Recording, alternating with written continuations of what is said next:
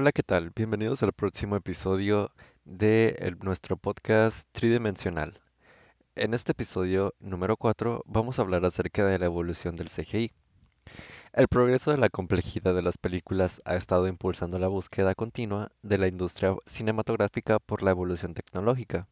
La evolución tecnológica lineal del cine ha empoderado a los cineastas al ofrecer un catálogo más diverso de herramientas y técnicas. Sin embargo, es la capacidad del cineasta para utilizar de manera eficaz esa tecnología, lo que realmente agrega valor a la calidad cinematográfica de una película. Los avances tecnológicos y en las técnicas de realización de películas, cámara, animación, grabación de sonido y edición han ampliado el potencial creativo de los cineastas. La, cine- la cinematografía ha avanzado a pasos agigantados desde los principios de la década de 1890 hasta la actualidad. A medida que avanzaba la evolución de las tecnologías, el cineasta tenía un mayor arsenal de herramientas para utilizar. La evolución de las técnicas de animación a imágenes generadas por computadora ha abierto un mundo de posibilidades que pues solo existían en la imaginación de cineastas y animadores. La influencia, como por ejemplo de James Cameron en esta industria y su enfoque específico ha sido súper profunda. Su creación de la película Avatar muestra el tremendo impacto que ha tenido en la industria y la evolución tecnológica de las películas. Ahora empezaremos a hablar acerca del comienzo de la animación. El pionero del cine británico Arthur Melbourne Cooper utilizó la animación por primera vez en 1899 en su cortometraje Matches in Appeal. El cortometraje era una pieza animada en stop motion de 30 segundos de duración destinada a animar a la audiencia a enviar fósforos a las tropas británicas que luchaban en la guerra de los Boers. En 1906, Albert Edward Smith y James Stuart Blackton dieron el siguiente paso con su creación Humorous Faces of Funny Faces. La película consistió principalmente en dibujos animados de personas que se movían de una pose a otra. En una sección muy corta de la película, las cosas se hacen parecer como si se estuvieran moviendo, alterando los dibujos mismos de un cuadro a otro. Esto finalmente resultó ser la base de los dibujos animados estándar. En 1907, Edwin S. Porter y J. Stuart Blackton desarrollaron aún más la técnica de animación de un solo cuadro. Los osos de peluche de Edwin Porter mostraban osos de juguete que se movían solos y en esta última película se crearon herramientas de construcción para realizar tareas de construcción sin intervención humana, mediante el uso de animación fotograma a fotograma. Durante la década de 1910, la producción de cortometrajes de animación conocidos como dibujos animados se convirtió en una industria propia y se produjeron cortometrajes de dibujos animados para su visualización en salas de cine. John Randolph Bray fue considerado el productor más exitoso en este momento. Bray y el animador Earl Hort patentaron el proceso de animación celular, que dominó la industria de la animación durante el resto de la década. El proceso de animación de celdas fue una innovación importante para la animación tradicional, ya que permitió que algunas partes de cada fotograma se repitieran de un fotograma a otro, ahorrando así tiempo dedicado al trabajo. Tras la producción de cortometrajes animados, se produjo la animación en stop motion. Albert E. Smith y J. Stuart Blackstone produjeron The Humpty Dumpty Circus, la primera animación corta en stop motion.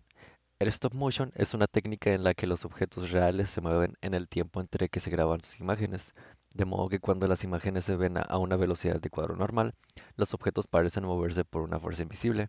En 1914, John Bray abrió John Bray Studios, que revolucionó la forma en que se creaba y desarrollaba la animación. Earl Hort, uno de los empleados de Bray, patentó la técnica Cell, que consistía en animar objetos en movimiento en láminas transparentes de celuloide. En 1915, solo un año después, Max y Dave Fleischer inventaron la rotoscopia, el proceso de utilizar la película como punto de referencia para la animación. Esa técnica fue la responsable del nacimiento de clásicos animados como Coco the Clown, Betty Boop, Popeye, The Sailor Man y Superman. Ahora pasaremos a hablar acerca de cómo el CGI ha revolucionado la animación. La creación de imágenes generadas por computadora, CGI, revolucionó la animación. El proceso de animación CGI siendo muy tedioso como la animación tradicional, una diferencia clave entre la animación CGI y la animación tradicional es que el dibujo se reemplaza por el modelado 3D. Los cineastas utilizan una representación no fotorrealista llamada cel shading para hacer que los gráficos por computadora parezcan dibujados y a mano. El resultado final de cel shading tiene una sensación muy simplista como la de una animación dibujada a mano. Sin embargo, el proceso es muy complejo. El proceso de sombreado de celdas comienza con un modelo 3D típico. El sombreado de celdas se diferencia del renderizado convencional en su modelo de iluminación fotorrealista. Los valores de iluminación convencional, suave, se calculan para cada píxel y luego se cuantifican en una pequeña cantidad de tonos discretos para crear el característico aspecto plano donde las sombras y las luces se ven más como bloques de color en lugar de mezclados de manera suave. La animación por computadora solo se aplica a imágenes dinámicas que se asemejan a una película, mientras que las imágenes de paisajes generadas por computadora pueden ser estáticas. La animación por computadora se refiere a imágenes dinámicas que no permiten la interacción del usuario, y el término mundo virtual se usa para los entornos animados interactivos. La animación por computadora es esencialmente un sucesor digital del arte de la animación cuadro por cuadro de modelos 3D y la animación cuadro por cuadro de ilustraciones 2D. Las animaciones generadas por computadora son más controlables que otros procesos más físicos, como la construcción de miniaturas para tomas de efectos o la contratación de extras para escenas de multitudes. También es más controlable porque permite la creación de imágenes que de otro modo no serían factibles con ninguna otra tecnología. También puede permitir que un solo artista gráfico produzca dicho contenido sin el uso de actores, piezas costosas o accesorios. Una innovación en las tecnologías CGI es poder utilizar técnicas avanzadas de captura de movimiento. La captura de movimiento ofrece varias ventajas sobre la animación tradicional por computadora de un modelo 3D. Un ejemplo son los resultados rápidos en tiempo real. La captura de movimiento permite que los movimientos más complejos y las interacciones físicas realistas, como los movimientos secundarios y el peso y el intercambio de fuerzas, se puedan recrear fácilmente de una manera físicamente precisa. La cantidad de datos de animación que se pueden producir en un mismo tiempo determinado es extremadamente grande en una comparación con las técnicas de animación tradicionales. La captura de rendimiento en CGI, un subconjunto de la captura de movimiento, ha sido una capacidad reciente que implica capturar expresiones sutiles en la cara y los dedos. La captura de rendimiento, también conocida como captura de movimiento facial de alta fidelidad, es la próxima generación de fidelidad y se utiliza para registrar los movimientos más complejos en un rostro humano con el fin de capturar mayores grados de emoción. Las dos técnicas principales son sistemas estacionarios con una serie de cámaras que capturan expresiones faciales desde múltiples ángulos y que utilizan software para crear una malla de superficie 3D, o el uso de matrices de luces para calcular las normales de la superficie a partir de la varianza. Si el rostro del usuario ocupa el 50% del área del trabajo de la cámara con una resolución de megapíxeles, se pueden detectar movimientos faciales submilimétricos comparando fotogramas. El trabajo reciente se centra en aumentar las velocidades de fotogramas y hacer un flujo óptico para permitir que los movimientos se redireccionen a otras caras generadas por computadora, en lugar de simplemente hacer una malla 3D del actor y sus expresiones.